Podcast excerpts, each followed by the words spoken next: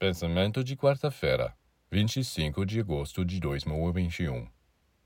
Quando você vai contemplar o Sol pela manhã, pense que ao se aproximar do centro de nosso universo, você se aproxima de seu próprio centro.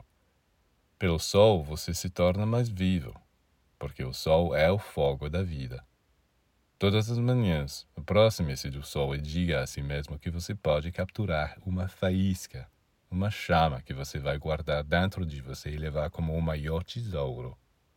É através desta chama que sua vida será purificada, sublimada, e onde quer que você vá, você levará pureza e luz.